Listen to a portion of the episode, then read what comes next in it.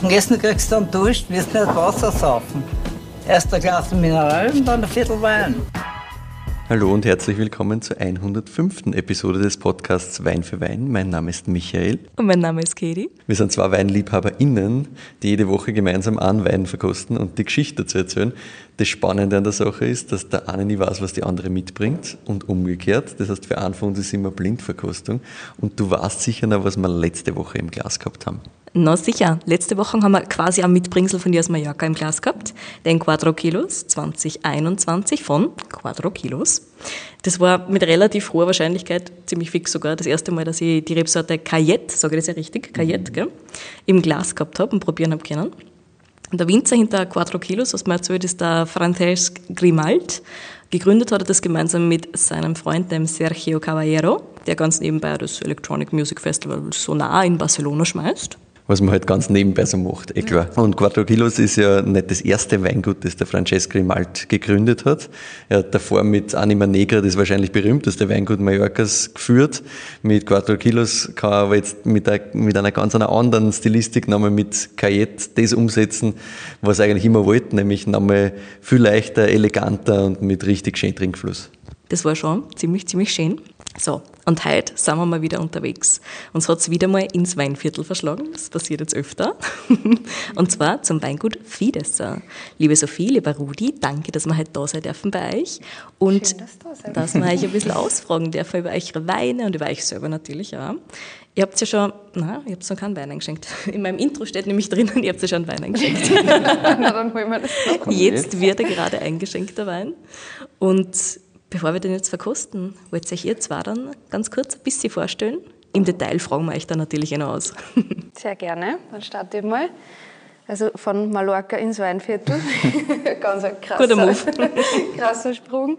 Also ich bin die Sophie Fiedesser vom Weingut Fiedesser eben. Und ja, wir machen da gemeinsam in Platt im westlichen Weinviertel gemeinsam mit unseren Eltern und eben mit meinem Bruder, dem Rudi, sowohl klassische Orts- und Riedenweine als auch sogenannte Natural Wines. Sehr cool. Das ja. ist die Vorstellung, Rudi? Genau. ja, ich bin der Rudi. Ja, ich war eben in Klosterneuburg in der Weinbauschule und bin seit zwei Jahren jetzt eben daheim am Betrieb und darf da gemeinsam mit meiner Schwester und meinen Eltern unseren Weinbaubetrieb führen. Schön, gell? Schön, ja. Sehr schön. Ja, super. Dann starten wir mal mit dem Wein. Schauen wir uns das mal an, was wir da im Glas haben. Wir haben das ein, ein, ein wunderschönes, intensives, richtig Gold. Es hat so ein bisschen fast so ähm, bernsteinige Reflexe so ein bisschen drinnen, gell? aber es ist schon so richtig schönes Gold. Passt perfekt zum Ambiente. Ja, die Farbe hast du schon perfekt beschrieben.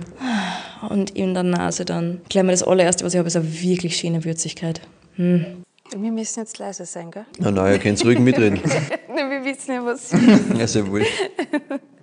Voll Würzigkeit. Nein, nein, jetzt habt ihr recht. Also ein bisschen so, so eine Kräutrigkeit. So, so Heublumen, gell? So, ja, genau. Es so hat, es hat, Heu. Es hat so einen, so, einen, so einen floralen Touch, ich finde, also ein bisschen fast in Richtung so, so Akazienblüten oder sowas mhm, in diese Richtung. Voll weil es ein bisschen so, ja, ein bisschen so eine, so eine Intensität mhm. in dem Floralen auch hat. Passt gerade zur Blühsaison. Voll. Ja, wenn man, also jetzt, durchs, wenn man jetzt auf, durchs Weinviertel fährt, mhm. hat man echt diese, diesen extremen Duft nach der Weinblüte. Die, das ist ja immens guter Duft. Mhm. Also ich, es gibt sogar Parfums davon, weil das so Echt? gut riecht. Ja. Okay, geil. Und auch die ja, Lindenblüten und alles. Also ich finde, das, ja. das finde ich auch alles da herinnen in dem Wein. Ja, wir haben direkt bei mir daheim in Wien vor dem Haus quasi, wenn du rausgehst, steht so ein mhm. riesiger Baum, der auch, ich glaube, eh so Linden oder sowas zeigt. Ich weiß nicht, was ist das? Was ist das? Kastanie.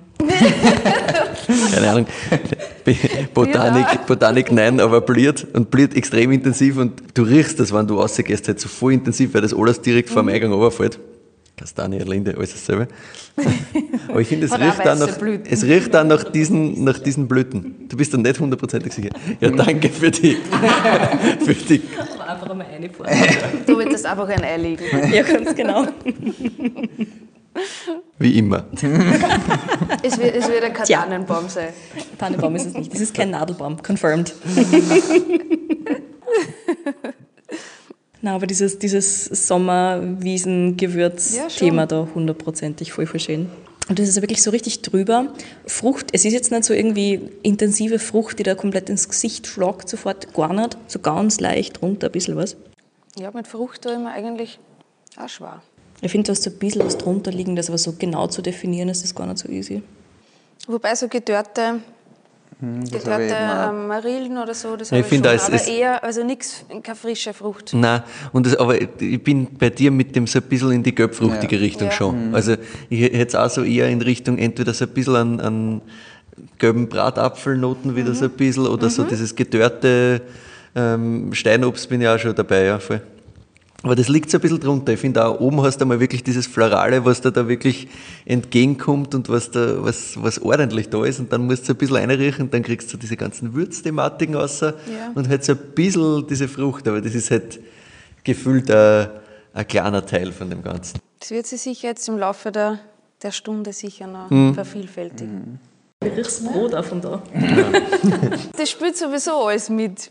Also die ganze Umgebung spielt, spielt ja auch ja, bei unseren Gedanken immer. und bei den ganzen Aromen sowieso Na, mit. sicher. Außerdem ist, haben wir da halt ein Platterbrot, also es ist voll regional und es ist auch das Platterterror. Ja, voll, voll geil, dass wir da versorgt werden mit Snacks, richtig leibend. Also feiern wir natürlich extrem. Ja, absolut. Also wenn es uns im Hintergrund so ein bisschen mampfen hört, während Sophie und Rudi erzählen, dann wisst Bescheid, was passiert. Ja, das gehört dazu. Wenn kurz keiner mal redet, dann sind wir beschäftigt. auch gut, auch gut. Ja, wir haben im Blatt nämlich das große, also einen großen Vorteil, dass immer mehr auf den Biozug aufsteigen. Also wir sind okay. schon mehr als eine Handvoll Bio-Winzer im Blatt. Moment, Und da muss ich kurz einhaken, aber Blatt ist jetzt gar nicht so groß. Ja, Blatt ist eigentlich ja, 500 Einwohner. 600? War, ja, okay. 550. Mhm, okay. Ja, lasst jetzt drüber streiten. Wir waren schon mal größer, in, also Jahrzehnte oder Jahrhunderte vorher. Wir haben schon mal St. Maria Platz geheißen. Also mhm. wir haben eine Riesenkirche, wo sämtliche Leute drin Platz hätten. Und ja, also wir haben jetzt 500 Einwohner, um die 500. Und es hat sehr viele Weinbaubetriebe und landwirtschaftliche Betriebe gegeben. Mhm. Natürlich, die gibt es teilweise noch, ja. aber natürlich schrumpft es. Und es sind aber schon viele Junge wieder am Werk, die auf den Bio, also auf Bio umstellen und erkennen, dass das schon ein großer Vorteil ist. Das ist aber cool. Ja, super. Also ja, aber jetzt eigentlich nicht in den letzten Jahren auf Bio umgestellt, sondern eigentlich schon viel Vorreiter in okay. der Bioszene. Cool. Sowohl Landwirtschaft als Weinbau. Mhm. Beides eben. Ja, und es gibt auch schon viele, die jetzt, also viele Junge, die sich auch mit dem mit dieser Art Maischergärung, ähm, Low-Intervention-Weins und so beschäftigen. Also wir sind nicht die Einzigen im Blatt und das ist für Vor allem, so das ist für so einen kleinen Ort ja, ja. richtig für, spannend. Ja. ja. Und auch, dass das schon so lang gibt. War das irgendwie so, hat sich das gegenseitig gepusht, weiß man nicht. Ja, ich glaube schon, wenn man da so. Wahrscheinlich halt, weil du halt gesehen hast beim Nachbar, wenn irgendeiner mal anfängt, mhm. geht. Ja, schon. Und es natürlich sind halt, nochmal kurz zum Brot zurück, es sind halt alles gemischte Betriebe. Also wir haben ja sehr viel Landwirtschaft da bei uns. Mhm. Und da gibt es halt einen Biohof, der jetzt wieder anfängt, Brot zu backen. Also das ist für die sehr ganze cool. Ortschaft natürlich ein Wahnsinnsaufleben. Ja, ja das glaube ich. Gut, ich meine, bei so einem kleinen Ort habt ihr dann wahrscheinlich auch keinen großen Supermarkt, Nein, nicht einmal einen kleinen nichts. Supermarkt. Also wir haben, ja, wir haben gar nichts mehr. Also alle Geschäfte, wir haben zwei oder drei gehabt in, mhm. in der Vergangenheit. Das gibt es alles nicht mehr. Also es gibt, man kann nichts bei uns einkaufen. Kein Wirtshaus. Kein Wirtshaus. Ah, kein Wirtshaus oder so? Nein, Nein gar nichts. Ah. Also nur ja. Winzer. Nur unter Anführungszeichen. Also Wein gibt es genug, verdursten da man nicht. Zumindest das. genau. Der Michael snackt übrigens schon. ja, übrigens, genau, es gibt nicht nur Brot, ah, sondern der Michael snackt nämlich gerade das Leimdotteröl. Das haben wir heuer erstmalig. Also wir, haben, wir sind auch ein großer gemischter Betrieb. Also wir haben sowohl Weinbau das ist voll als gut. auch... ich kann jetzt nichts anderes sagen. also Landwirtschaft. Also wir haben viel Getreide, viel Soja und viel ähm, Klee auch für Futtermittel. Mhm. Und haben letztes Jahr erstmalig Leindotter angebaut auf einen von unserer Äcker und haben das zu einem Öl pressen lassen. Sehr, sehr cool. Ja, und sind eigentlich sehr zufrieden. Also ist ein super cooles Produkt, reich an Omega-3, das ist ja auch grad, wird auch gerade so mm. gepusht oder ist ja sehr wichtig für uns. Ja, und ist, glaube ich, eine super Ergänzung zum Weinsortiment. Ja, ist wirklich cool. Wie viel habt ihr an Hektar Landwirtschaft versus Weinbau? wir haben 90 Hektar Ackerbau Boah. und 18,5 Hektar Weinbau. Das ist schon riesig. Also wird es nicht fad. Nein, das kann ja, ich mir sehr gut vorstellen. Die Menge ist gerade für einen Familienbetrieb für, wie uns, also es war immer schon so, dass zwei Generationen am Werk waren mhm. und wir haben so quasi unsere Großeltern ähm, mit denen abgelöst. Mhm. Und es ist gerade so noch zu bewältigen. Alles was, es ist jetzt nicht unsere Ideologie, mhm. also vor allem von mir und vom Rudi, dass wir jetzt viel größer werden. Mhm. Ich glaube, es ist auch wichtig, sich aufs, aufs Wesentliche zu konzentrieren. Und 90 Hektar Landwirtschaft, das hört sich immer so extrem oder hört sich, die Hektar hören sich echt viel an, aber das ist im Vergleich, echt, zu im Vergleich zum Weinbau weniger Arbeit. Ja, vor allem, ich glaube, du bist halt gerade in dem Weinbusiness quasi hast halt einen ganz anderen Anker für, ja. was sind viele Hektar. Ne? Mhm. Weil da sagst du, okay, 100 Hektar, das klingt ja, ja. nach urviel ja. und du hast gar keine Ahnung, was eigentlich in der Landwirtschaft Hektar bedeuten. Genau, das ist da, ganz was anderes. Da brauchst du nur mal einen Acker anschauen, wie groß die sind ja. und wie klein strukturiert eigentlich Weingärten sind. Voll. Und ist dann klar, dass ein Acker mit, also ganz anders maschinell zu bewirtschaften ist wie ein Weingarten. Ja. Ja, wo jede das geht es uns ja gar nicht. Ist, ja. Sollen wir noch mal ganz kurz über den Wein fertig reden? wir, wir haben sie da kurz so ablenken lassen, was halt gerade schon so schön passt. Was glaubt ihr? Ich bin aktuell noch ganz, ganz hart am Überlegen. Nein, es ist eh schwierig. Er hat schon hinten noch, also, also er ist natürlich knochentrocken, aber er hat hinten so was saftig, extraktreifes, finde ich. Schon irgendwas, eine Frucht, die ja ein bisschen eine Süße hat. Oder so. Voll. Also Honig. Voll. Also du hast ein bisschen dieses, dieses mhm. Honige, Honigmäßige, das gebe ich da auch voll. Und dieses Extraktreiche, gleichzeitig spürst du schon ein bisschen Gerbstoff auch dazu. Ja. Was halt das dann wieder ein bisschen in dieses äh, so, so zästige gehen lässt dazu. Und das gleicht sich halt auch so schön aus, weil ich glaube, wenn das nur äh, diese, diese Extraktsüße quasi hätte mhm. am Schluss, würde es da voll stehen bleiben. Durch, das, durch ja. den Gerbstoff und so zieht ja. das wieder weiter, die Säure zieht es schön zusammen. Ich finde also dann voll also er einen voll warmen Charakter mhm. und dann kommt so der kühle Gerbstoff, was irgendwie so wieder so zurückholt von dem Ganzen. Ja, voll. Es hat wirklich fast so was Mediterranes an sich. Ja. Hm. Aber was ist das? es ist nichts weit hergeholtes. ich meine, grundsätzlich ist einmal die Frage, ist das reinsortig oder nicht? Wann reinsortig, schwierig. Aber Und wenn nicht reinsortig, noch schwieriger. Noch schwieriger, ja, genau. Ich meine, allein von, dem ganzen, von der ganzen Würzthematik und von Location hätte ich mal ein bisschen einen grünen Veltliner damit reingeschmissen. Ding. Konnte ich mir schon vorstellen. Die sich nicken. es ist tatsächlich, also ungewöhnlich für unsere neue Weinlinie, aber es ist tatsächlich reinsortig. Und es ist tatsächlich grüner Veltliner, mhm. also 100 Punkte. Terroir, also Sehr gut. Herkunft braucht man jetzt nicht mehr fragen, Winzer braucht man auch nicht fragen. Jahrgang. Check. Jahrgang. Ich meine, es war schon sehr lustig gewesen, was einfach ganz was anderes nicht von euch hergestellt wird. also, ja, ja nein, komplett falsch. ja, Jahrgang braucht uns auch nicht fragen, nachdem nachdem das gerade aus dem, also braucht es uns schon fragen, aber so alt kann es nicht sein, nachdem es vorher gerade aus einem. Das kann man nicht wissen. aus einem Tank gekommen ist. Letztens erst vom Nikolaihof einen Wein getrunken, der war bis 1996. Ja, gut. Fass. das stimmt, das stimmt. Aber nachdem wir vorher gesagt haben, wir haben schon einen Platzmangel im Keller, glauben Sie Genau, also das wäre jetzt der. Das, wär, das wird zumindest den Platzmangel noch mehr erklären, eh klar. Ja, stimmt. Also, wenn wir da jetzt bei 97 wären. Nein, also insgesamt hätte ich gesagt, ist das wahrscheinlich relativ jung. Ja, nachdem ihr vorher gerade erzählt habt, dass ihr da 2022 sich aktuell noch im Keller staut. Wir haben zu viel geredet im Fall. ja, das kommt aber, wenn man uns vorher alles erzählt. Ja, ja, also das heißt, wir haben da was aus der Fideszer Orbis-Reihe. Ja, tatsächlich. Wunderbar.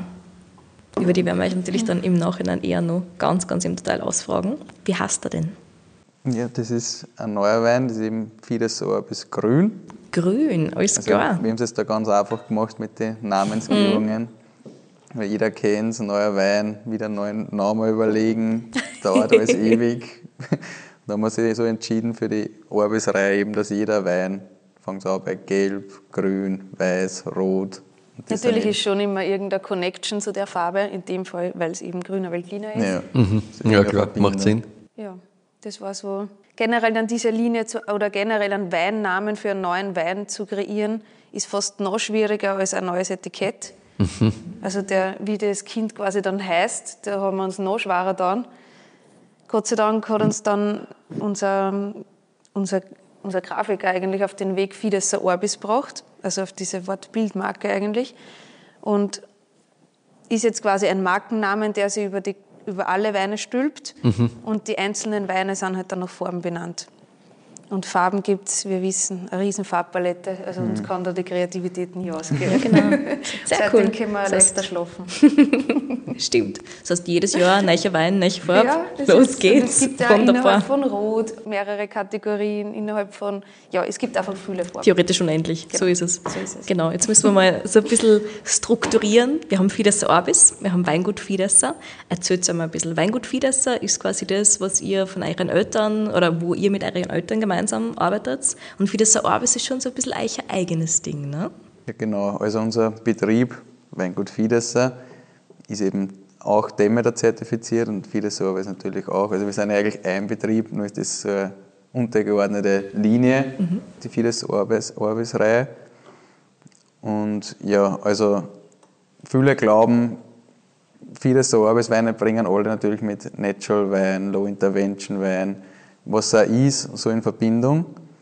Nur glauben dann viele, die normalen Fidesser Weine sind eben weiß nicht, klassische Weine, wie es das überall kriegst, wie es der Großteil der Konsumenten eben will und liebt. Mhm. Aber wir, sind, wir haben einfach alles Low-Intervention-Wein, also der komplette Betrieb und das schon immer. Mhm. Also ich kenne das gar nicht anders. Also ich war in Klosterneuburg in der Weinbauschule und da haben wir gelernt von Hefen, von Ansäuern, Entsäuern, Anzuckern, mm -mm. was weiß ich alles. Und ich habe mir immer gedacht, das macht man daheim alles gar nicht. Meine Schulkollegen, die kennen sich da überall alle voll aus. Und ich habe mir gedacht, erst macht mein Papa daheim irgendwas falsch. Ich kenne kenn mich gar nicht aus. Ich habe nie einen Hefeansatz gemacht oder gesehen, dass der Papa das gemacht hat. Und ich habe mir gedacht, das gibt es ja nicht. Irgendwas stimmt da nicht. Aber jetzt im Nachhinein betrachtet, war es eben, dass daheim eigentlich einen coolen Weg gegangen sind, also was mein Vater uns da vorgelebt hat. Sehr cool. Seit wann hat er das schon gemacht? Oder seit wann also, ist er in die Richtung Bio, ja, den, Den Betrieb gibt es eigentlich schon seit Aufzeichnungen zu unserer Familie gibt, mhm. 1750 oder so. Also wir haben einen relativ langen Stammbaum, den man zurückverfolgen kann und mhm. das war immer im Blatt und es ist immer Wein gemacht worden. Mhm, mhm. und ja, es war halt Natürlich, jede Generation hat das anders gemacht. Fass verkauft, dann war es der Doppler, dann war es die Literflaschen. Ja. Unser Vater hat dann angefangen, die sogenannte Bouteille zu verkaufen, also die 0,75 Liter Flasche. Und Wann halt war das ungefähr? So um das zeitlich ein bisschen einzuordnen. 1900, also mein Papa war ich, also der hat, hat, mit 17 Jahren schon angefangen. Das war so ein okay. richtiger Jung, Jungspund cool. in, dem, in dem Sektor. Und ja, in den 90er mhm. oder mhm. späte 80er. Mhm und war eigentlich immer sehr bedacht auf ja, Qualität oder auf den Boden eigentlich. Er nennt sich ja selber Terrorist. Muss man immer aufpassen. man muss es immer sehr gut aussprechen. Ja, ja, genau. Man muss vorher aufpassen, langsam aussprechen. er ist ein richtiger Bodentüftler halt und ja. hat halt dann wirklich angefangen, Lagenweine zu produzieren und er ist generell ein sehr frankophiler Typ. Ja. Also mhm. Frankreich ist ein großes Vorbild. Jeder, der einen Papa kennt, der hat immer so einen Franzosen, so ein Barett auf. Also das ist so sein Markenzeichen. Wir liefern euch natürlich Fotos vom Barett. Auf jeden Fall. Ja, und zum Beispiel die Landwirtschaft haben wir schon 1993 wieder auf biologisch umgestellt. Also mhm. es war halt eine kurze Zeitspanne, wo natürlich die die Spritzmittel da aufgekommen sind in die 70er Jahren, wo mhm. das so eine Wunderwaffe für, gegen alles war. Und das war halt in der Generation von unserem Großvater. Und 1993 haben wir schon wieder angefangen, die Landwirtschaft auf biologisch umzustellen. Also es war eigentlich keine lange Zeitspanne. Das gibt es ja eigentlich noch nicht lang, diese ja. Chemiekeule. Voll. Also man hat dann, ich war erst mit meiner Oma gestern wieder mal geredet und die hat gesagt, in der, in der Phase jetzt, wo die Blüte ist und wo viel gespritzt worden ist und da hat es die Traktoren ohne Kabinen und so geben, ihr ist dann echt nicht gut gegangen. Also mhm. Die sind echt hart an, also haben echt viel Hautkontakt mit diesen Präparaten gehabt. Das war halt wirklich nicht gesund. Ja, voll. Und im Weinbau hat es dann ein bisschen länger gedauert. Meine, also unsere Eltern wollten natürlich alles dann umstellen, nur im Weinbau war das halt schon sehr risikobehaftet mit den Pilzkrankheiten. Und 2007 haben wir dann den Weinbau umgestellt auf biologisch mit einer Umstellungsphase dann, also ich glaube ab 2016 der Jahrgang ist zertifiziert biologisch, organisch damals noch. Und Demeter war so immer im Kopf von meinem Papa drinnen. Also der Papa war da eigentlich der Vorreiter oder hat so einen Antrieb gegeben und natürlich mhm. andere Winzer auch immer an Norbert kommt, das passt so gut zu euch und hat, haben wir eigentlich motiviert.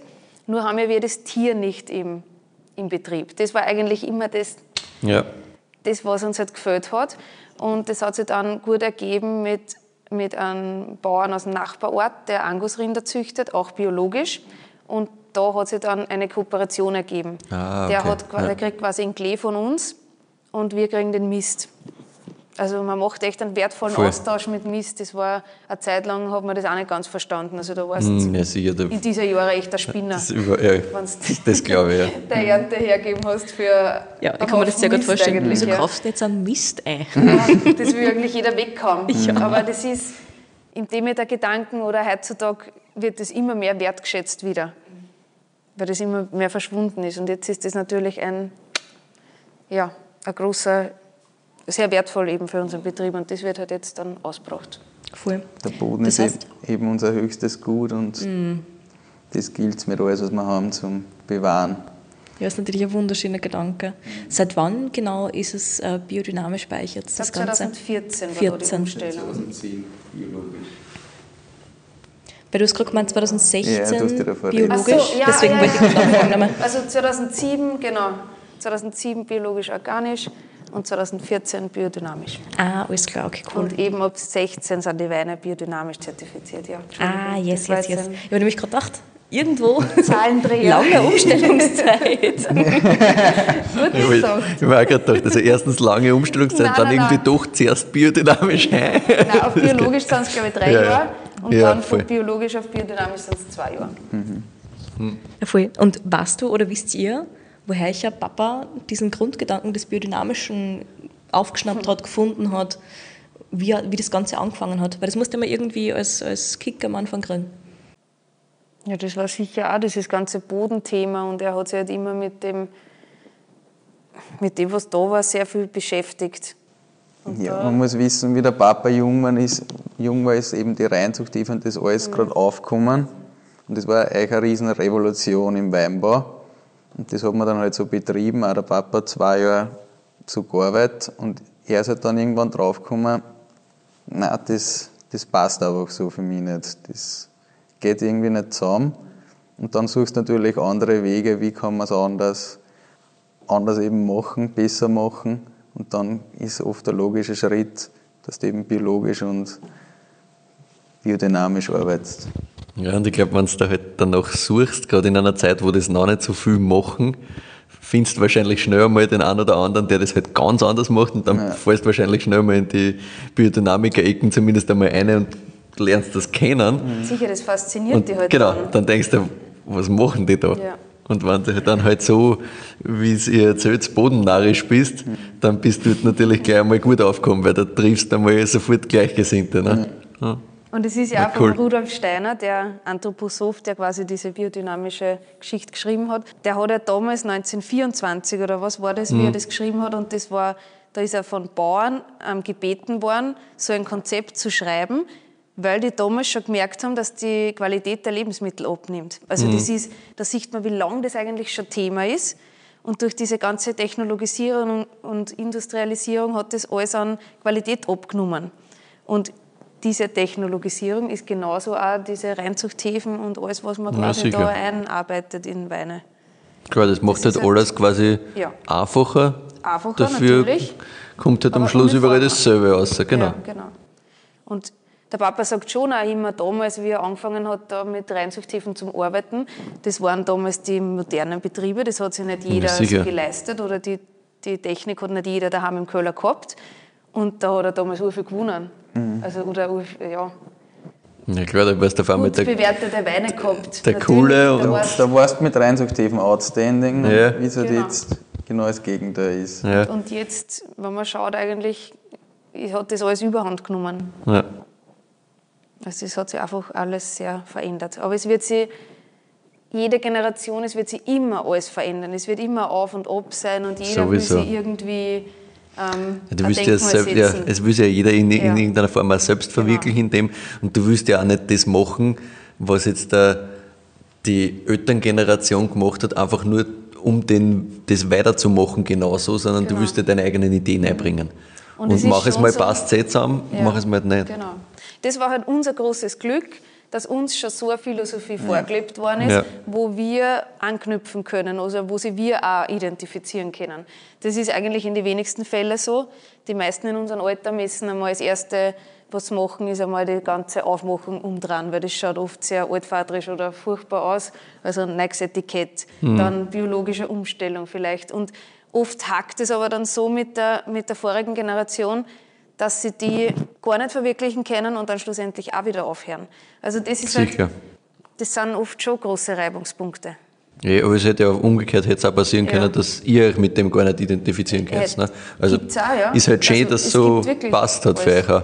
Ja. War das, das klingt so, als wäre das für euch sofort klar gewesen. Ja, eigentlich. Sofort. Das also klingt so, nicht anders kennt, wirklich. Es klingt so, als waren wir immer alle einer Meinung. Na gut. So, aber in, dem Bereich, in die grundlegenden ja, Dinge schon. Ja. ja.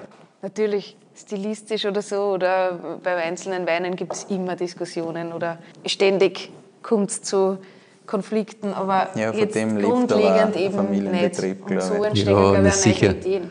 Also wenn es nicht na, ohne Konflikt, ohne ein bisschen Reibung entsteht nichts, aber wenn die Grundwerte passen, dann kann man sich halt dann trotzdem irgendwo auf was einigen, ja. wo man sagt, okay, das finden wir halt alle leibend und dann kommt halt wirklich was raus. So ist es war für euch beide, also du hast eh schon gesagt, Rudi, du warst in Klosterneuburg, war für euch der Weg zum Wein dann klar? Weil jetzt einmal das Wertebild ist das eine, aber jetzt da das wirklich dann weitermachen zu wollen, ist halt dann schon ein bisschen andere Liga. Also für mich war es eigentlich von Anfang an klar. Das ist ja, glaube ich, auch das bisschen alte Denken gewesen. Am Rudi ist halt immer so dieser, diese hohe Erwartung. Gewesen. Ja. Aber mir also, jetzt keiner jetzt auf die Haare nach Klosterneuburg zahlt. Freiwillig. gerade nicht. Freiwillig gegangen. Ja, schon, schon hingeführt und aus dem Auto rausgehauen, aber auf die Haare zahlt. Unsere Großeltern, glaube ich, es war schon immer na, der Rudi macht das schon. Also so ja. klar halt. Diese Erwartungshaltung, die einfach im Hintergrund da ist. hat keiner gerechnet, das muss ja. man halt schon sagen. Also, ja. dass, dass, dass der Mädel das weitermacht, ja, es, heutzutage auch. Heutzutage will man über das gar nicht mehr nachdenken, ja. dass das auch viel zugänglicher waren. Aber ich bin, also es war für mich nicht ganz klar, es war halt früher, wir sind immer mit Wein aufgewachsen, es war immer Wein am Tisch, es war so selbstverständlich. Es ist immer über den Wein geredet worden, das ist für uns nie was Besonderes gewesen. Unsere Freunde zum Beispiel haben dann schon immer gesagt, was bei euch wird jeden Tag ein Wein trunken und das ist halt immer also ein bisschen abnormaler gewesen, mhm. vielleicht für Außenstehende. Und ich habe dann aber die Handelsakademie gemacht in Retz. Also ganz wirtschaftliche Schiene eigentlich eingeschlagen. Und erst, wie es dann zur Matura hingekommen ist und ich mir gedacht, jetzt wird es immer enger, was mache ich noch? Also ich sollte mich jetzt schon mal für irgendwas interessieren. Dann hat sich irgendwie durch Überlegung das, das Weinthema aufgetan, weil ich wollte dann irgendwas in Richtung Werbung machen, also Marketing. Und da habe ich mir dann aber gedacht, ja, Marketing, ich muss irgendwas erfinden, was ich dann vermarkten kann und wo ich reich werde oder was ich nicht. irgendwann einmal Ach, so hätte das funktioniert. ich habe es bis jetzt falsch gemacht, Michi. ich habe das auch nicht gewusst. Also. Also, Aber ein ja. guter Punkt, vielleicht sollten wir es doch nochmal anders probieren. Also ich habe bis heute auch nichts erfunden. Na gut, wir werden uns bemühen. Aber im Gegensatz zu uns hast du zumindest ein Produkt. Wir kennen ein bisschen Dienstleistung, das war's. Und ich habe mir dann eben gedacht, es ist ja sehr naheliegend. Ein Winzerberuf ist ja mehrere Berufe in einem. Und mhm. warum nicht das vermarkten? Was wir eh daheim haben, da tue ich sicher jedem was Gutes.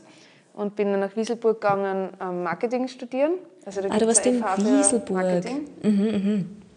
Ja, war eigentlich recht cool. Also das war auch sehr nahe am Produkt und auch oft auch sehr auf landwirtschaftliche Produkte und so ausgerichtet. War zwar ja, eine harte Zeit, aber es war jetzt im Nachhinein, glaube ich, der richtige Weg. Und dann habe ich noch in Eisenstadt dieses Weinmarketing, den Master gemacht. Ah ja. Ja, und nebenbei natürlich immer daheim mitgearbeitet. Ja, sicher, da kommst du dann wirklich aus, ne? Ja, und auch in Zeiten von Digitalisierung, ich habe eigentlich messen, weil meine Eltern sind nicht wirklich technisch affin. Ja. Computer ist immer ein Fremdwort gewesen, aber das wollten sie einfach nie. Mhm.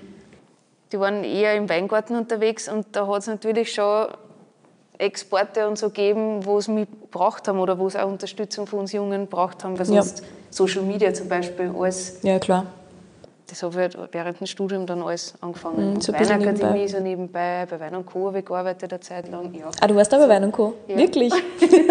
Wo warst du? In Hitzing. Ah, ja.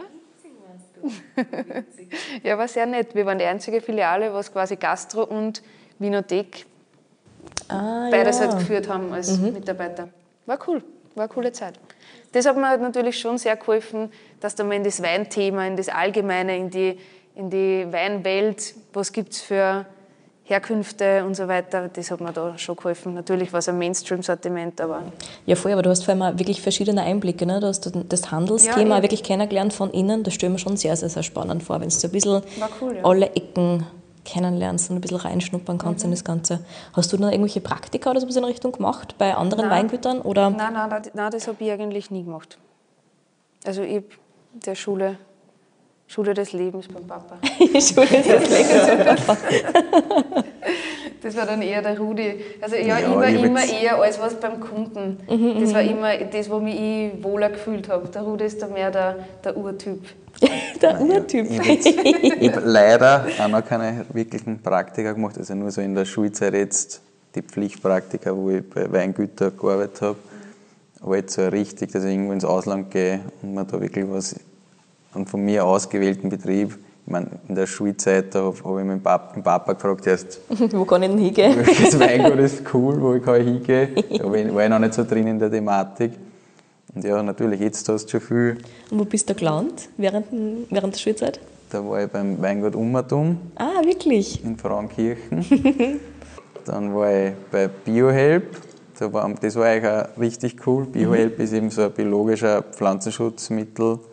Hersteller. Und ah, voll spannend. Mit dem arbeiten wir ja jetzt. Und das war eben so cool, weil die machen auch Weinbauberatung. Mhm. Und da bin ich wirklich jeden Tag in, in ein anderes Weinbaugebiet gekommen und habe wirklich hunderte Betriebe gesehen. Voll, du hast ganz viele Einblicke also Das war wirklich spannend. Sehr cool. Und dann beim Christian Madl war ich noch. In, ah ja. das war cool die Sektherstellung ein paar mhm. Insights holen. Ja. ja, ja, und deswegen dann bist du heimgekommen und haben einen Bettnut gemacht. Mhm. Ein Bettnut ist jetzt wieder eine andere Geschichte. Sekt, aber ein Sprudel. Aber trotzdem inspiriert. Wunderbar. Ja, es war jetzt nach der Schule Bundesheer und dann sofort heim und nachher, wenn du da mal ein bisschen eingespannt bist und ein fixer Bestandteil bist, ja, ist es ja, schwierig, dass du das irgendwie lösen kannst für ein, zwei Monate, wo mhm. du vielleicht woanders hingehst. Wir haben es uns immer vorgenommen, dass wir dann gemeinsam was machen. Mhm. Aber irgendwie, ja, wie du sagst, es ist halt, wir arbeiten ohne externes Personal. Boah. Also noch nie eigentlich, außer eben bei, zur Saison, Laubarbeit jetzt gerade und zur Lese. Lese. Da haben wir halt Helferleins, mhm. aber sonst machen wir alles selber. Boah, hey. Und dann hat halt jeder von uns so schnell die Aufgaben da gehabt mhm. und wir sind irgendwie nicht mehr nicht, nicht mehr rausgekommen, wir wollten ja auch nicht mehr. Also mhm. das war irgendwie, ja, man klar, ist jetzt da für das. Es ist ja deins, ja. ne? Es ist jetzt Eichers auch bis zu einem gewissen Grad. Ja. Also dass du da wieder rauskommst, geht eh nicht. In ja, dem eh. Sinne. Und dann ist eben gleich vieles so Arbeit entstanden. Mhm. Und ich finde generell, jetzt, man muss einmal in das Thema Wein so richtig einarbeiten. Also man muss jeden Schritt wirklich auch ein bisschen mit Eigenverantwortung mal absolviert haben. Mhm. Und dann kommen eigentlich erst die ganzen Fragen. Mhm. Also mir war es lieber gewesen, ich war nach, der, nach dem Gymnasium, nach der Hauptschule heimgegangen, hätte da mal ein paar Jahre gearbeitet und nachher war ich erst in die Schule gegangen, dass ich meine ganzen Fragen. Ja, das glaube ich da. Weil, wenn du jetzt als 15-jähriger Bauer in Klosterneuburg sitzt, ja, da sitzt du halt wie in einer Schule und ertragst ja, das. Du hast ja keine Ahnung, ja, genau. Oder denkst du, was redest du davon? Das ja. braucht ja sowieso keiner.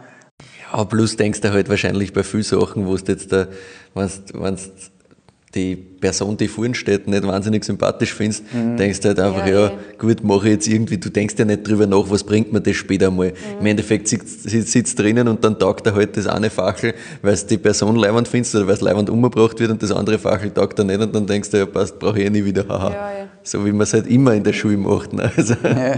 also ja, wenn man mit uns oft redet, da hat man immer das Gefühl, als würden wir die Ausbildungen, die wir gemacht haben, kein zweites Mal mehr machen und würden eher auf eine Lehre oder irgendwie sowas und verschiedene Praktika und so hm. ein bisschen anders alles angehen. Aber wenn wir das gemacht hätten, war es vielleicht. Das weißt du auch nicht, wie das dann gerät. Ob es uns dann nicht anders mehr taugt hätte. Also es ist ja. Ja, es gibt ja, die, also es gibt ja keine perfekte ja, Ausbildung sowieso. oder sonst was. Aber ich finde es schon spannend, weil du sagst, ja, im Endeffekt lernst du mit jedem Schritt, den du mhm. selber machst, so viel dazu und kriegst so viel neue Informationen mhm. und dann hast du halt wieder die Fragen, natürlich. Ja, und dann, dann fehlen da eben ein paar Puzzlesteine, ja. die kannst du dann woanders ja. holen. Aber das Schöne ist, dass man ja im Weingeschäft eh so viel unterwegs ist und so viel mit anderen Betrieben ja, zusammenkommt genau. und auch dann andere Betriebe besucht oder in ein anderes Weinbauland fährt oder wenn wir auf Urlaub fahren, fahren wir halt in ein anderes Weinbauland und schauen sich was an. Also es, ja, ist, es verschmilzt ja da. Privates ja. mit Ja klar, es ist ja kein, kein klassischer Job, sondern es ist ja einfach cool, das ganze Leben.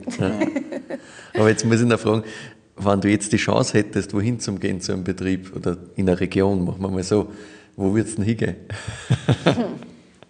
Also ich würde mal sagen Frankreich. Jura. Jura. Das kann ja, man nicht so sagen. Nicht. Das, ja, ja. Ist, gibt so viel In der Bubble, wo uns wir da gerade befinden, ist auch der Osten so spektakulär. Slowenien. Ja, mhm. das ja, Slowakei. Ja. Auch unsere Nachbarn, die Tschechen. Die sind, ja, hier gibt es auch voll viele coole Sachen. Also voll unterschätzt waren die letzten Jahre. Ja. Die sind voll im Auf. Schwung. Also ja, ist eigentlich alles spannend. Ja. Ja, insgesamt das ganze, ich wollte gerade sagen, das ganze osteuropäische Thema ist gefühlt in den letzten Jahren einfach nicht beachtet worden. Und jetzt kommen da Sachen außer genau. eins nach dem anderen, was du denkst, fuck, ist das geil. Und wir arbeiten halt auch mit so coolen Leuten zusammen, also mit kleinen Weinhändlern, die sich auf irgendwas spezialisieren. Mhm. Und da haben wir zum Beispiel einen Freund in Berlin, der mit serbischen Weinen handelt. Okay. Serbische Natural Wines. Also unglaublich. Sehr spannend. Also mhm, echt cool. Ja, never never hate. Da kommst du eigentlich so ja gar nicht drauf, aber wenn du mit denen zusammenarbeitest und du lernst immer neue Leute kennen und dann kommst du auch zu solchen Weinen und das ist, es ist nicht nur mehr Frankreich, Italien, Spanien. Ja. Voll. Es gibt so viel mittlerweile, aber genau. ist ja geil. Ein Menschenleben ist sowieso zu kurz, so dass es. alle Ecken auf der Welt guter Wein gemacht in Text. Ja, voll. ja, beim Wein das geht sich nicht aus. Also, Gott sei Dank nie fertig. Du hast mhm. nie das Gefühl, jetzt wissen wir alles. Nein. Jetzt nein. haben wir alles gewusst. Das glaube ich ja, nein. Du kannst nie alles kennen. Du kannst da wieder von vorne anfangen, du kannst ja. dich nicht mehr erinnern. Ja, ja, das kommt noch dazu also, natürlich. Weil auch die Jahrgänge, es ist jedes Jahr alles so viel Neues. Nein, du kannst da gar nicht alles abspeichern im Kopf, das geht sowieso auch nicht. Ja. Das Aber ist eben, was glaube ich so spannend macht, das Ganze. Also was mich wirklich interessiert hat, ist das Thema Fidesz Orbis. Wie ist das Ganze entstanden? Und wie ist auch das Design, weil es ist ja doch was ganz, ganz Spezifisches, super, super cool, sehr geometrisch das Ganze.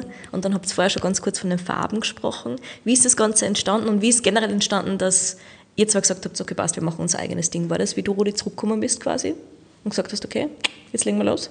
Oder war das davor schon so ein bisschen? Ja, das, das war davor, oder? Nein, ich war schon ein bisschen, da, also die ersten Versuche waren ja schon 2017 oder 16? 16, glaube ich. Das war natürlich, man wollte einen Orange Wein oder einen Maische vergorenen Wein machen. Okay. Das war am Anfang, wie dieses Orange-Thema so aufgekommen ist. Mhm. Ich meine, es ist ja nichts neu Erfundenes, aber es war halt wieder der Hype da. Ja. Und dann, genau, haben wir das probiert. Das, da warst ganz, du in ganz Schule. kleine Mengen eben. Mhm. Ja. Und das erste ist sowieso gleich mal ganz schief gegangen. ja, den haben wir dann echt an Essigproduzenten verkauft. Aber ich glaube, es ist ein guter Essig. Also zumindest das, na bitte. Ja, natürlich, man scheitert auch am Anfang.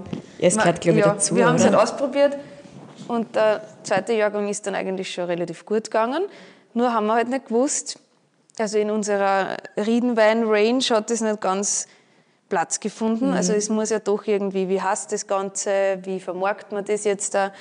Ganz anderer Weinstil. Ja, sicher, komplett anderer Stil mhm. und halt genau. auch, du bist halt ganz weit weg von allem, was so klassisch Riedenwein ist. ist so ist es, mhm. genau. Und es war, glaube ich, ein Barrikfassel und das haben wir sicher verschenkt zur Gänze. Das Wirklich? ist halt immer so. Boah.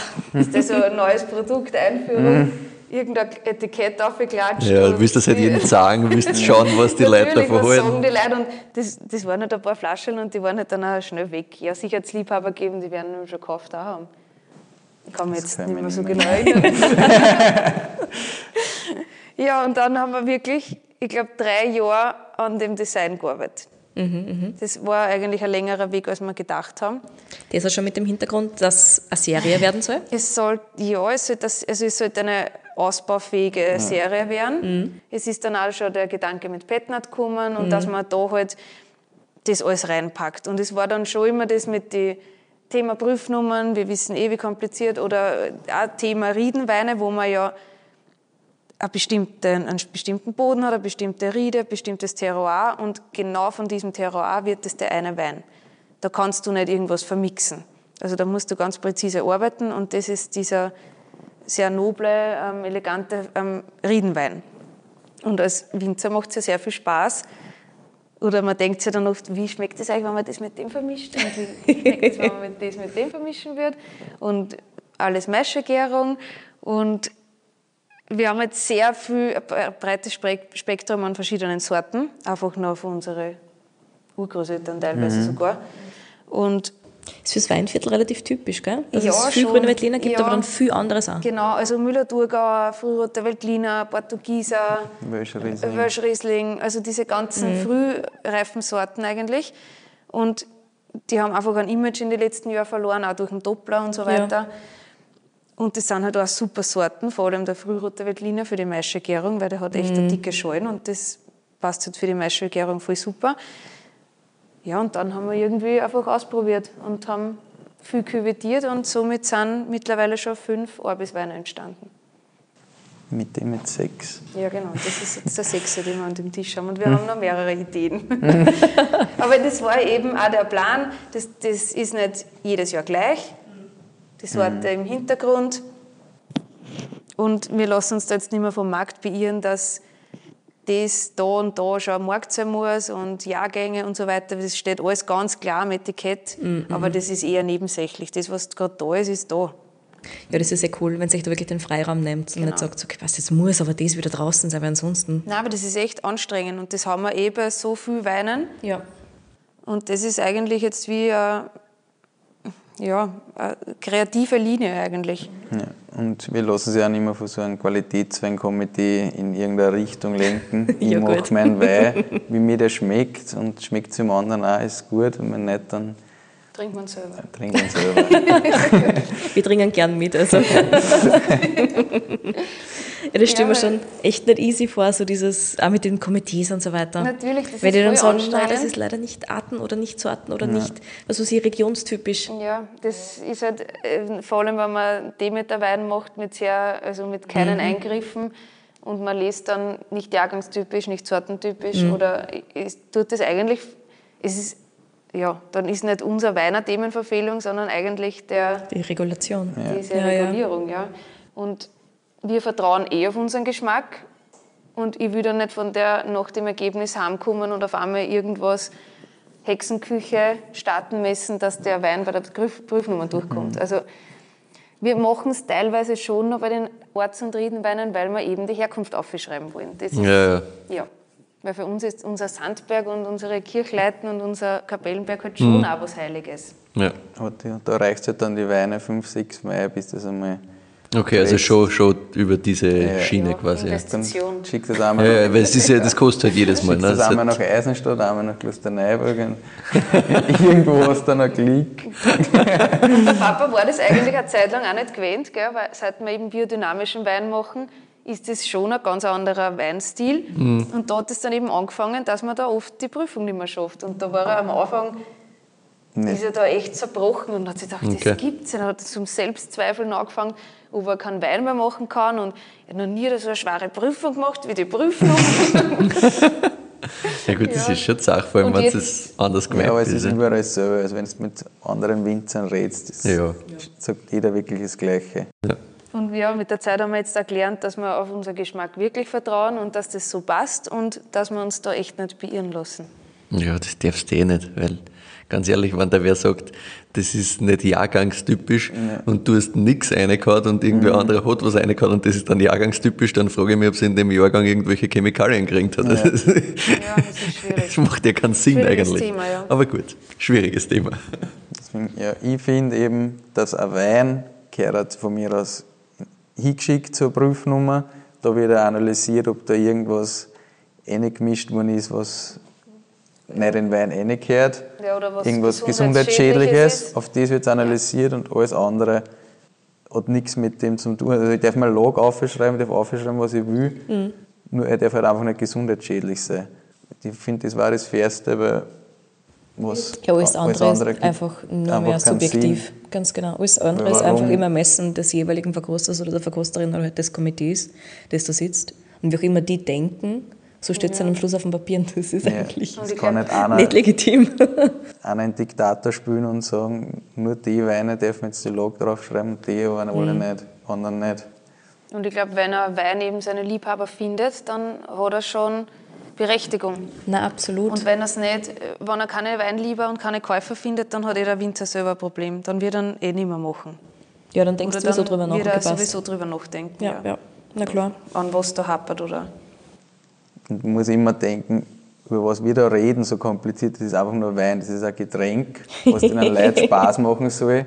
Und da wird politisiert in endlosen ja. Sätzen und das, nicht, das verdirbt irgendwie den Spaß an den Ganzen, wenn man sich nur nach Qualität, nur nach dem Komitee richten muss, wie ich nicht meinen Wein zu machen habe.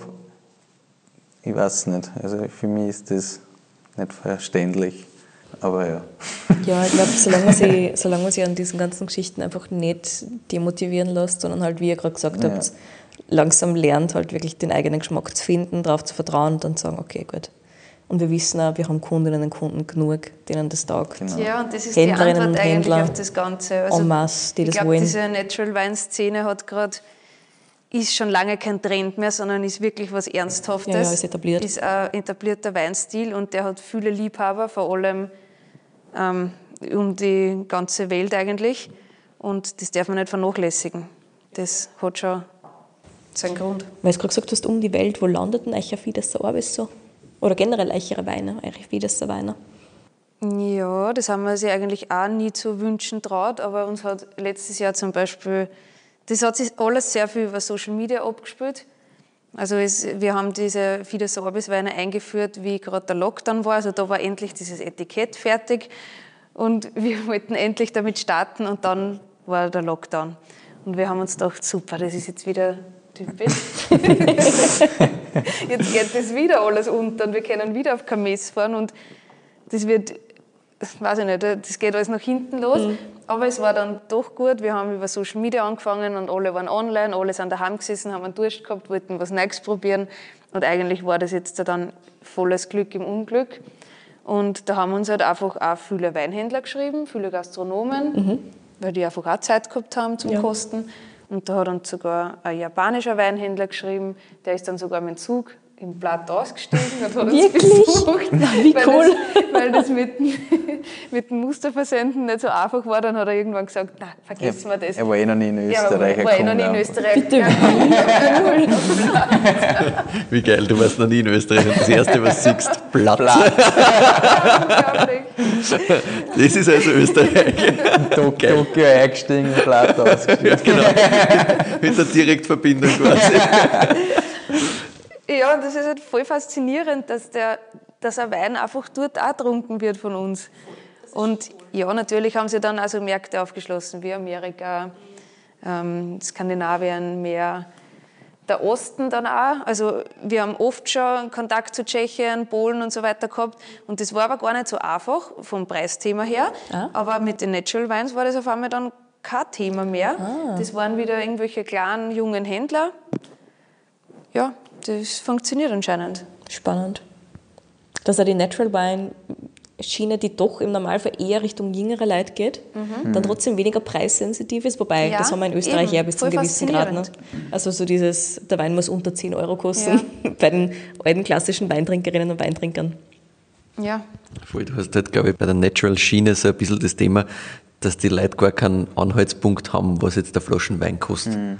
Und das bei der Klassik hast du halt so, da hast ganz, so, ganz mhm. viel so gelernte, ja, das Muster. darf nur das, das darf nur das, das hat immer maximal mhm. das. Und ich glaube, viel von dem ganzen Natural Wine Movement Leute, die das halt jetzt gerade leibend finden, die haben vielleicht davor mit Wein gar nicht viel zu tun gehabt. Die haben sich gar nicht so viel mit Wein beschäftigt davor und haben deswegen halt nicht den Ding, das darf mhm. nur 10 Euro kosten. Wir haben vielleicht vorher einen 5 Euro Wein aus dem Supermarkt mhm. kennt, haben gesagt, okay, das schmeckt mir nicht wirklich. Dann kostet der Natural Wein die Flaschen 15 Euro, weil das taugt mir auf einmal. Ja. Und dann gebe ich es halt lieber aus.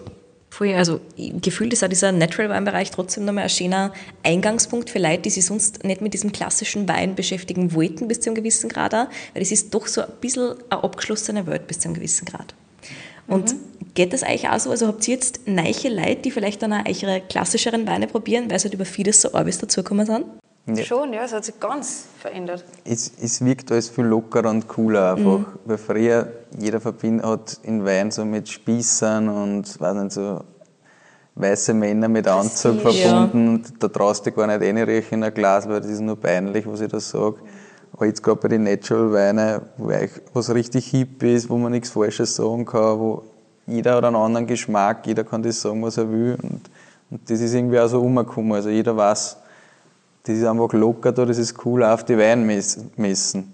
Das also auch meine Freunde, die nichts mit Wein zu tun haben, rufe ich an, jetzt kommt es vorbei und die sagen halt, naja, auf der Weinmesse muss ich nicht unbedingt, diese kommt her und dann sagt es einer voll. Ja, ich glaube, du hast ja da den großen Vorteil, dass genau diese weißen Männer mit Krawatte quasi, die halt ganz genau wissen, was da erzählen. Und das stimmt schon, das Klischee gibt's ja voll ja, und, ja. Und, und das hat halt Wein eigentlich immer gehabt.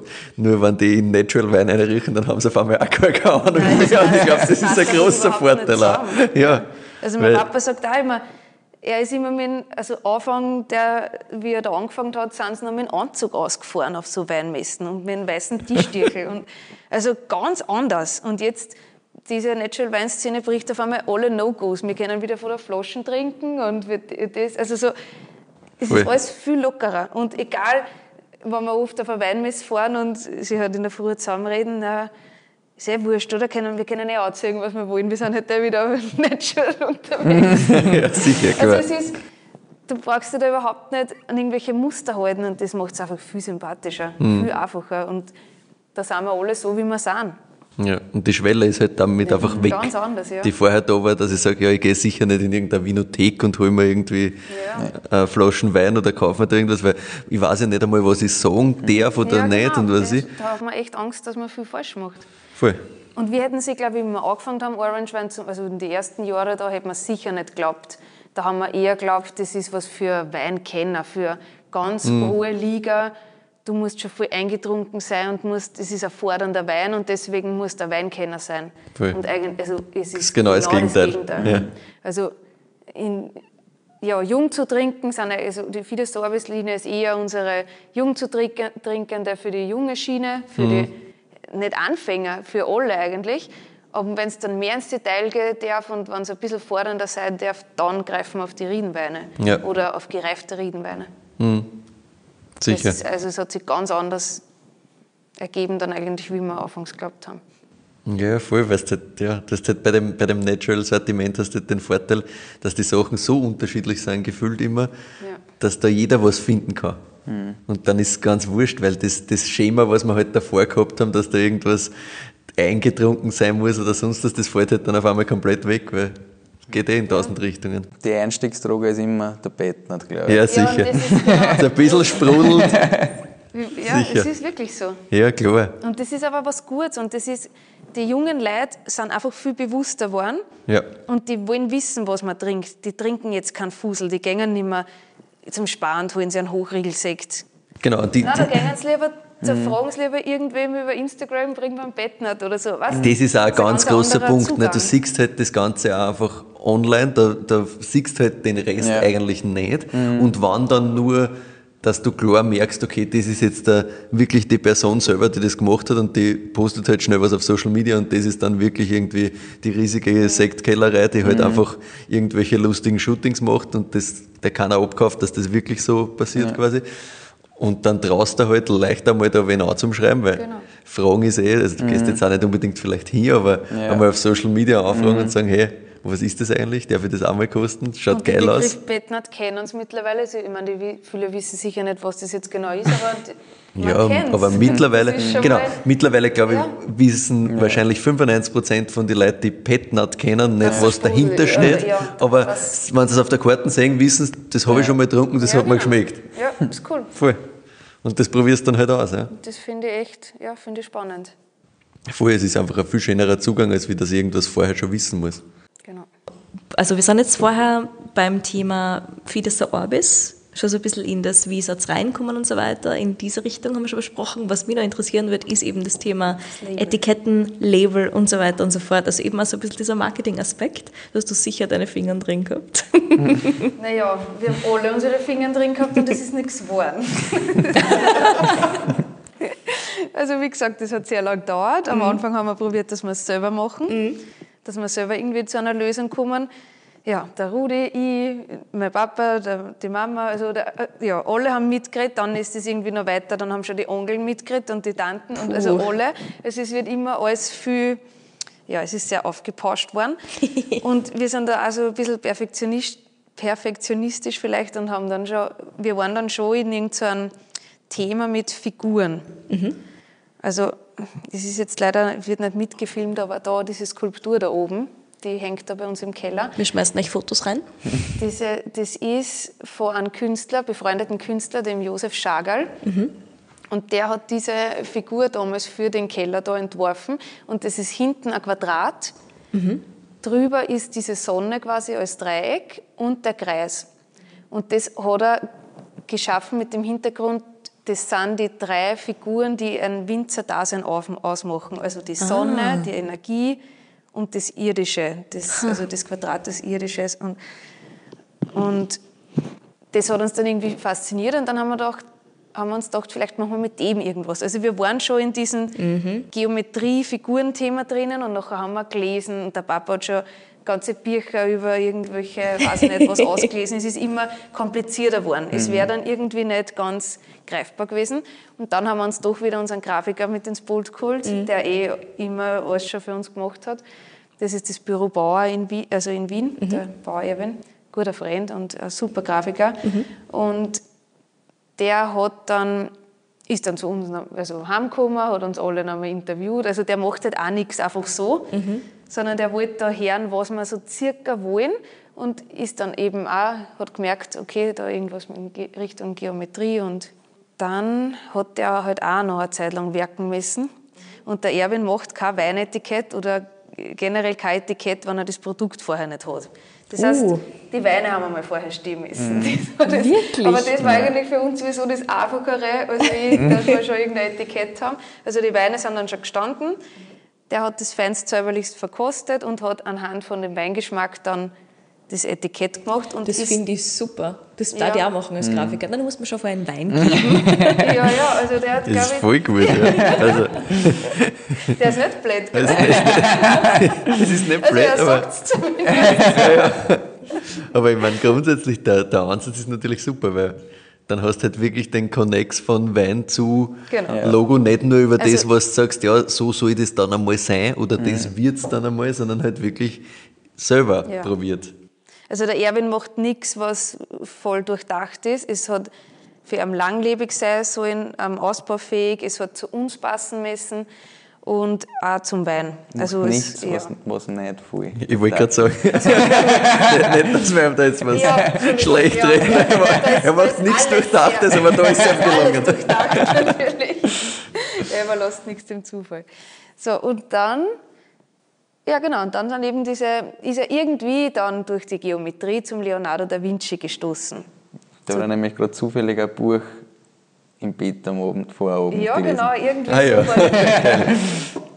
und dann, ja, und der Leonardo hat eben äh, diese Proportionen da eben mhm. ähm, skizziert gehabt und da gibt es ganz viele verschiedene Formen und diese Formen hat er dann original abgezeichnet und das sind jetzt ähm, unsere Labels. Und jeder Wein quasi hat ein anderes, eine andere geometrische Form und ist immer anhand der Struktur ein Abbild vom Weingeschmack. Mhm. Und also dann nochmal anhand der Farbe quasi. Ne? Genau, und, und eingefärbt sind es dann in Farben, wie die Aromen von dem Wein sind. Mhm. Also Beispiel jetzt der Weiße ist ein ziemlich lockeres ähm, Konstrukt. Kann ich jetzt aufsteigen mit dem? Ja, sicher. Ist ein, ist ein sehr lockeres, ähm, lockere Geometrie, das heißt, es ist ein sehr leichtfüßiger, ein schöner Sommerwein, easy drinking und ist halt mit, ja, der hat halt mehr so weißliche, gelbe Aromen und deswegen ist auch die Farbe so. Das ist halt immer das, das ist jetzt noch kein Originalsetikett, aber wir haben es halt nur so drauf. Ah, super, ich wollte nämlich gerade genau, fragen, also wie, wird denn, wie wird denn das Grüne? wir haben es jetzt vor uns. Ne? Genau, ist jetzt vor euch, ihr dürft es gerne dann posten. Ist halt jetzt nur Fassprobe und, und selber ausdruckt, aber ist eh wie der Wein halt war, ein bisschen kantig durch den Gerbstoff, aber ja. doch auch, ja, Rundungen natürlich, mhm. aber auch wieder eher in der leichtfüßigen Art und Weise. Voll. Orange ist dann zum Beispiel strukturierter, der hat schon mehr Ecken und Kanten. Ja. Und so ist es eigentlich recht easy, dass wir, wenn wir einen neuen Wein haben, kriegt es wieder der Erwin, mhm. der kann kosten, Moiner. Mhm. Aber es ist cool, weil du kannst damit halt wirklich alles machen. Du ja. kannst mit die Form ja, alles machen, mit den Strukturen, die sind auch nicht enden wollen, genau. das ist komplett wurscht. Und du kannst immer das ausdrücken, was quasi der Wein sein soll. Genau. Und dieses, die Geometrie ist ja immer symmetrisch oder mhm. meistens. Und dieses Runde und das Ganze ist halt einfach auch die, die Biodynamie, die Denkweise, dieses Kreislaufdenken, das ist halt alles, verschwimmt da alles. Ja. Und Orbis, vieles Orbis, Orbis bedeutet Erdkreis. Mhm. Das wollte ich gerade noch fragen. Genau. So, also, ist so ist auch das aufgelöst. Ja. Der Erwin hat alles durchdacht. Sehr gut. Nein, es ist, und da natürlich der Kreis rund um und um, das passt ja. halt alles wirklich schön zusammen.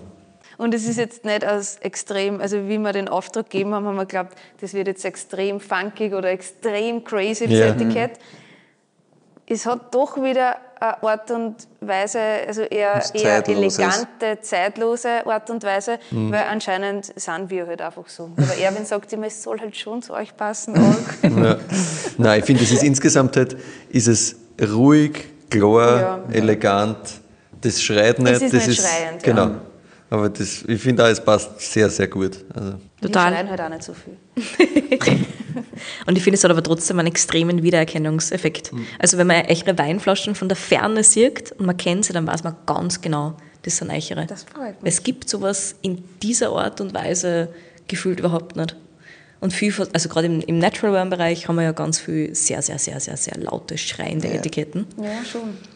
Oder welche, die halt super, super, super clean sind, wo halt nichts drauf ist ja. gefüllt. Und das da, da hast du halt trotzdem diesen schönen Wiedererkennungseffekt. Das finde ich schon cool. Und was ich auch immer, also habe ich immer cool gefunden, ähm, so eine Art Sammlereffekt erzielen. Und das ist, glaube ich, schon. Ja klar, die ja, Flaschen schauen halt voll cool aus, wenn sie nebeneinander stehen. Ja. Von dem Wein vielleicht, dann willst du irgendwann einmal die ganze Serie daheim haben. Mhm. Ja, es schaut halt voll cool aus, ja. Aber was du angesprochen hast, wenn im Lokal die Flaschen vorbeigeht, erkennst du das sofort. Genau. Und das ist, ich, ich glaube, das ist ein, ein viel unterschätzter mhm. Punkt in Wirklichkeit, weil cool, ja. das ist urwichtig. Und auch wenn du auf Social Media oder sonst wo durchscrollst, du hast halt oft nur einen ganz, ganz kurzen Moment, wo du die Flaschen siehst, ob mhm. du bei einem Shop vorbeigehst, ob das im Lokal ist, ob das irgendwo online ist oder sonst was. Und wenn du hängen bleibst und sofort weißt, was es ist, dann macht das Etikett sehr, sehr viel richtig. Und das funktioniert bei euch immer sehr, sehr gut. Ja. Gibt es mittlerweile eigentlich schon was in der Serie, das es jetzt nicht mehr geben wird? Also habt ihr irgendwas abgeändert oder rausgeschmissen? Nein, eigentlich hat bis jetzt alles stand gehalten. ja. ja, es verändert es, sich halt immer. Also ja, gut, es waren eigentlich, also die Orange, wie gesagt, haben wir schon Jahre vorher probiert, mhm. aber das war eben noch kein Arbeitsetikett. Aber dann waren eigentlich von Anfang an vier Arbeitsweine Rot, Weiß, Orange und Bettnert. Und letztes Jahr ist eben Orbis Gelb dazugekommen. Das ist Traminer mit ähm, gelbem Muscatella, Maischegärung. Und heuer kommt eben ein grüner Veltliner. Grün dazu. Was am Anfang vielleicht schon, der Weiße war der erste Jahrgang, da war kein Teil auf der Maische vergoren. Ah, mhm. Das war eher so ein, ja, unbehandelter Weißwein, quasi Natural Wein, aber schon ein klassischer Weißwein. Mhm.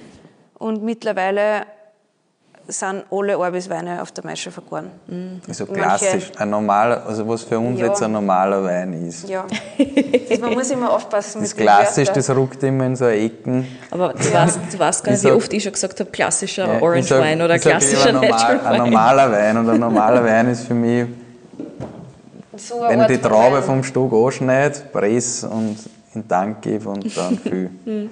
Ja, und äh, Ausbau ist, was du jetzt gerade gesagt hast, Dank, Ausbau ist ähm, alles im Holzfass von den Orbisweinen. Mhm. Außer der ist im Außer Edelstahl. Der, genau, der grüne ist im Edelstahl. Mhm. Aber man schaut halt schon, dass man auf eher Luft ähm, aus, wie sagt man, Luft, also Luftaustausch hat. also atmende Gefäße. Und ja was ihr eh schon vorher ganz kurz bei unserer Mini-Tour durch äh, den Keller erzählt habt, ist das Thema am Fahren und so weiter. Und dass euch da schon so ein bisschen interessiert habt und ein bisschen gespürt habt und so weiter. Ja, das ist ein sehr schwieriges Thema. Also ich überlege schon jahrelang, nur gibt es da so viel Auswahl und mhm. das ist auch nicht so, so leicht mit dem Fahren werden brennt und ich mache jetzt einen stärker brennen, mache weniger stark und dann musst du wissen, wie viel Luftaustausch willst du haben in dem Gefäß. Und ja, jetzt habe ich da schon lange herum da. Jetzt habe ich da mit einem, einer Firma aus China, eh da wo der Heinrich und die ganzen Burgenländler, die ganzen am Fahren daher haben, habe ich geschrieben. Dann ist eben Corona dazwischen gekommen. Dann haben wir die gesagt, nein, lieber wart lieber noch, weil dieser Transport extrem teuer lassen wir es. Der Transport ist auf jeden Fall höher als das Ganze. Ja, das ist die Vorder kostet. Und jetzt, ja, ist eh klar, wenn das von so weit her ist. Jetzt habe ich eben auf einer Weinmesse einen Weingart aus Ungarn kennengelernt. Das ist ein, ein Deutscher. Und Christinus Winery heißen die. Ja. Und die haben eben sechs verschiedene am Fahren und unzählige davon. Und jetzt haben wir mit dem ausgemacht, die kommen mal zu ihm und dann besprechen wir das genau im Detail. Ja, sehr gut. Das ist natürlich ja, super. Es, es, gibt da einen tschechischen Produzenten, ja, aber das war halt alles nicht so. Man muss sich halt öfters, also länger, glaube ich, damit beschäftigen und dann erkennt man erst, wie nah vielleicht es da eh Alternativen gibt. Ja, voll. Ja, gerade dieses Transportthema beim Fahren, das haben wir jetzt schon ein paar Mal gehört und das ist, muss ich unglaublich glaub, dass, sein. dass Holz das beste Gefäß ist. Generell. Generelles ja. Statement. Ja. Ja, also. Das behaupte ich jetzt einmal. Ja. Stehe so in den Raum. Unsere Eltern haben damals viel Barrikfässer gekauft, in die, in, vor 20 Jahren sowas. Und da ist ziemlich viel zusammengekommen. Und dann haben wir aber gar nicht, eine Zeit lang gar nicht alle befüllt gehabt. Und das haben wir jetzt alles wieder hergenommen für die Fides Orbisweine. So, jetzt ist einmal alles wieder befüllt. Und da rede ich jetzt von neutralen, großen Holzfässern. Ja, ja, sicher. Ja, du hast halt auch die Möglichkeit, dass du theoretisch Holz wirklich verfügbar hast. Ne? Ja. Also das kannst halt theoretisch, ja. gibt es ja immer wieder Beispiele, die das wirklich dann sagen, ja passt, wir haben da eh einen Hektar Wald dabei und wir machen direkt ja. da aus dem Holz wird dann das Fassel gefertigt. Gut, das ist halt schon geil. Ja? Das ist auch also, super Zugang, ja. Voll. Also deswegen bin ich schon bei dir, mit Holz ist dann irgendwie doch das, das Echteste, das Näherste. Ja.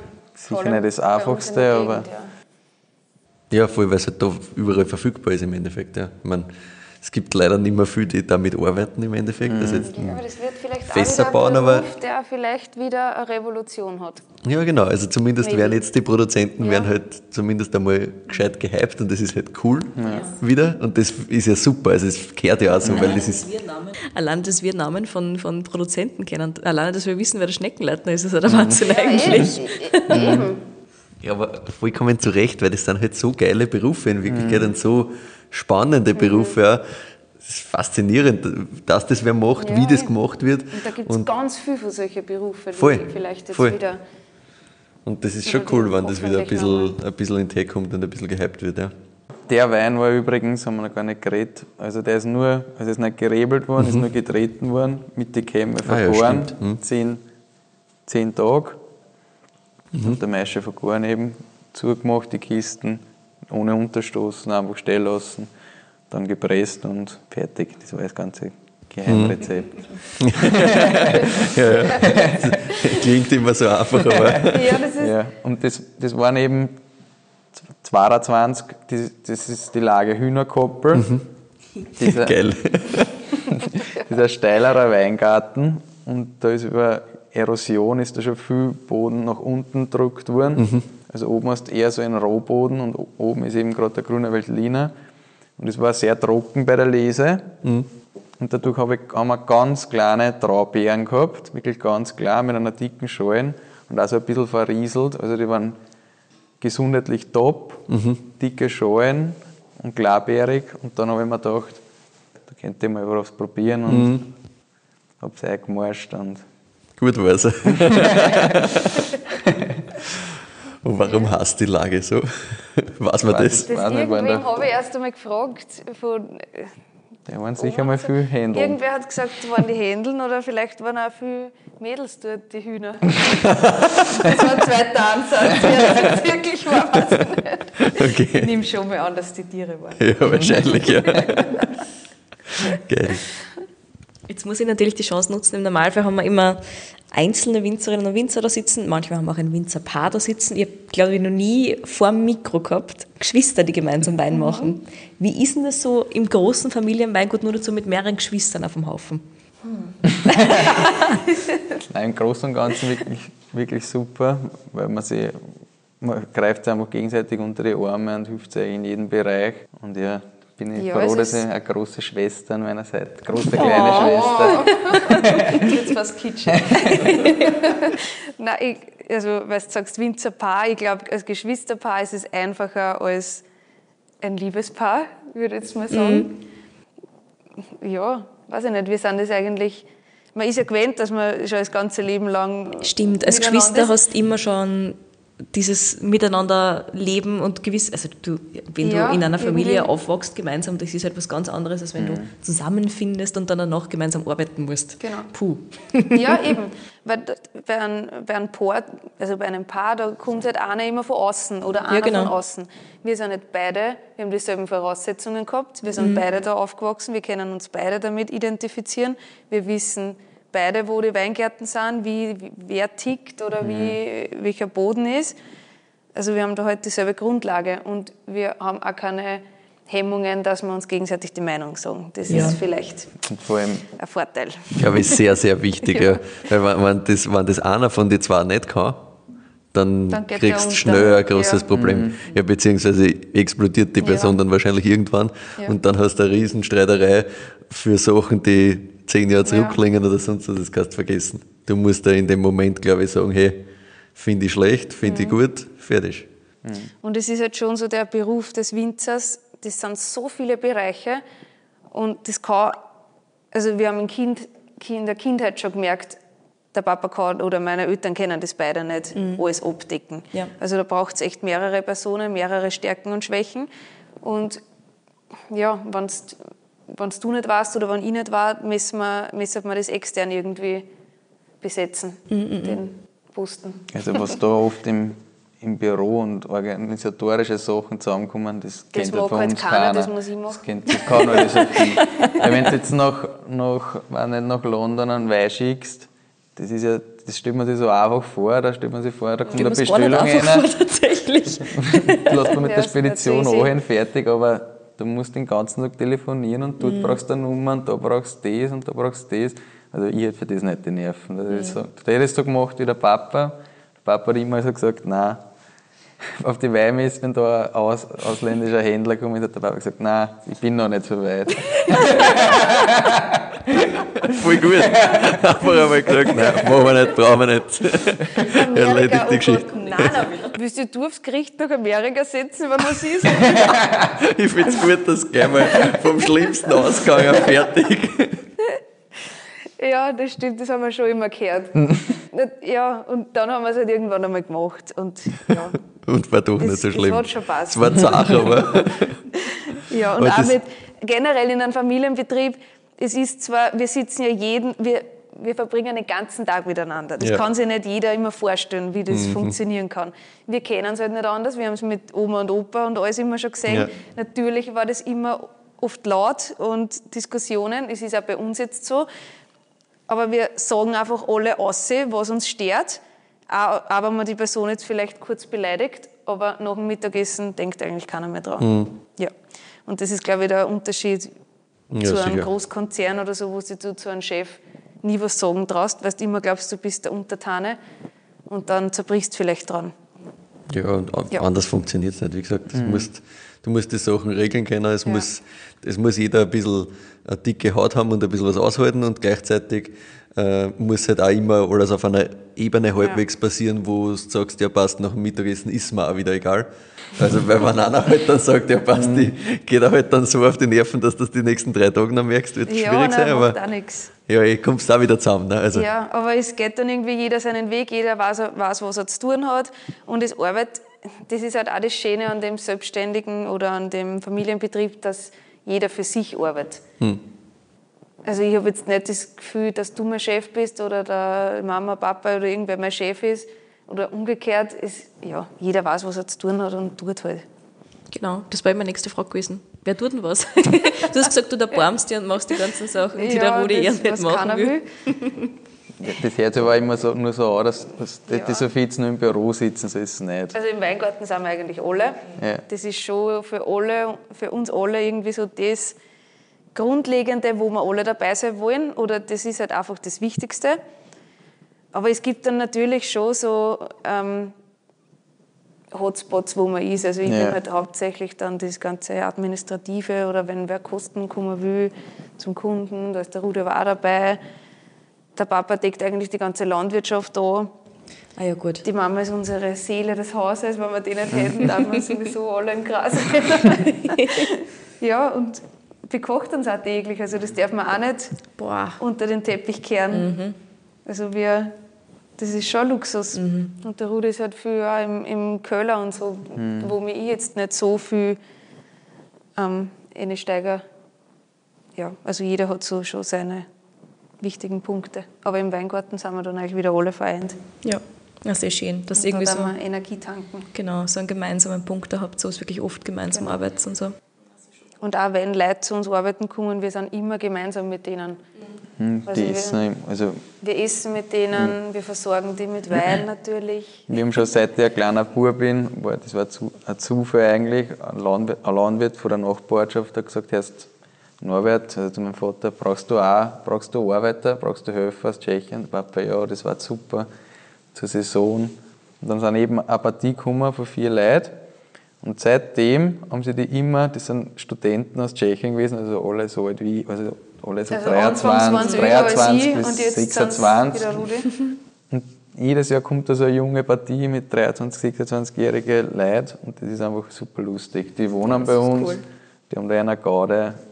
Die kommen teilweise echt, um zu arbeiten und Urlaub zu machen, so mhm. schreiben sie es halt immer. Ja. ja, und die genießen das, manche mehr, manche weniger. Und es sind meistens auch so ja, crazy Typen eigentlich. Mhm. Also wir haben oft so Freelancer. Jetzt, haben wir gerade eine, die spielt in der tschechischen Nationalmannschaft Basketball. Basketball. Was? Einen Schauspieler haben wir schon da gehabt. Also es ist ich wollte nämlich fragen, ob das so Leute mit Weinhintergrund Nein, sind oder wie die halt gerade studieren in dem Bereich. Ja, so Künst, Künstlertypen. Ja. Heute kriegen wir zum Beispiel noch ein Konzert zum Wohnen. Wirklich? Na bitte, sehr gut. Ja, so ist das bei uns. Könnt gerne mal kommen. ja, voll gern, das klingt, das klingt extrem lustig. Und ist, also ich stelle mir das halt auch für euch voll geil vor, weil es macht sich ja voll gerade. Ja, ja. Weil du halt Leute hast, die mithackeln, aber trotzdem kriegst du immer Input von ganz anderen mhm. Bereichen. Genau. Weil wenn du jetzt sagst, du hast irgendwie, keine Ahnung, deine Erntehelfer, die halt wirklich spezialisiert drauf sind und genau das machen mhm. und dann kommen sie und machen Arbeit und gehen wieder heim ist auch super, brauchst auch helfende Hände, super. Ja. Aber da kriegst du halt noch einen ganz anderen Input, wenn du da jedes Mal mhm. andere Leute hast, ja. quasi, die halt einfach vielleicht manchmal einer besser, eine schlechter mhm. ja. mitarbeiten kann, aber dafür hast du halt den Aspekt, dass da ganz andere Sachen reinkommen und dann kommst du drauf, wer was kann. Ja, uns hat auch erst einer mal nach Prag zu einer Weiterverkostung eingeladen, der hat da was organisiert, der hat Freunde also ja. Vor allem ist es überhaupt nicht mehr selbstverständlich, dass du überhaupt noch Leute kriegst. Eben, ja, es, es jammern ja eh alle und sagen, ja, wir finden nicht, wir finden nicht. Ja, eben. Ja. Und die machen echt gute Ausbildungen, also das ist ja nicht... Ja voll, die, die, die kommen ja nicht, weil sie sagen, ja, sie finden nichts anderes. Ja. ja. Voll, sondern die sagen halt einfach, ja gut, mhm. im Sommer ist vielleicht eh weniger los, passt, ja. dann mache ich irgendwas anderes. Bin in der Natur draußen, ne, weil das ist halt schon... Ja dadurch, dass so viele Leute in Städten leben, hast halt das Thema jetzt, dass in der Natur draußen was machen, kennen halt viel gar nicht mehr. dann ist das Ausgleich halt schon wieder super. Na gut, was natürlich noch offen ist, fragentechnisch, wie geht es in der Zukunft weiter? Das weiß keiner. Passt, ja, dann war das geklärt.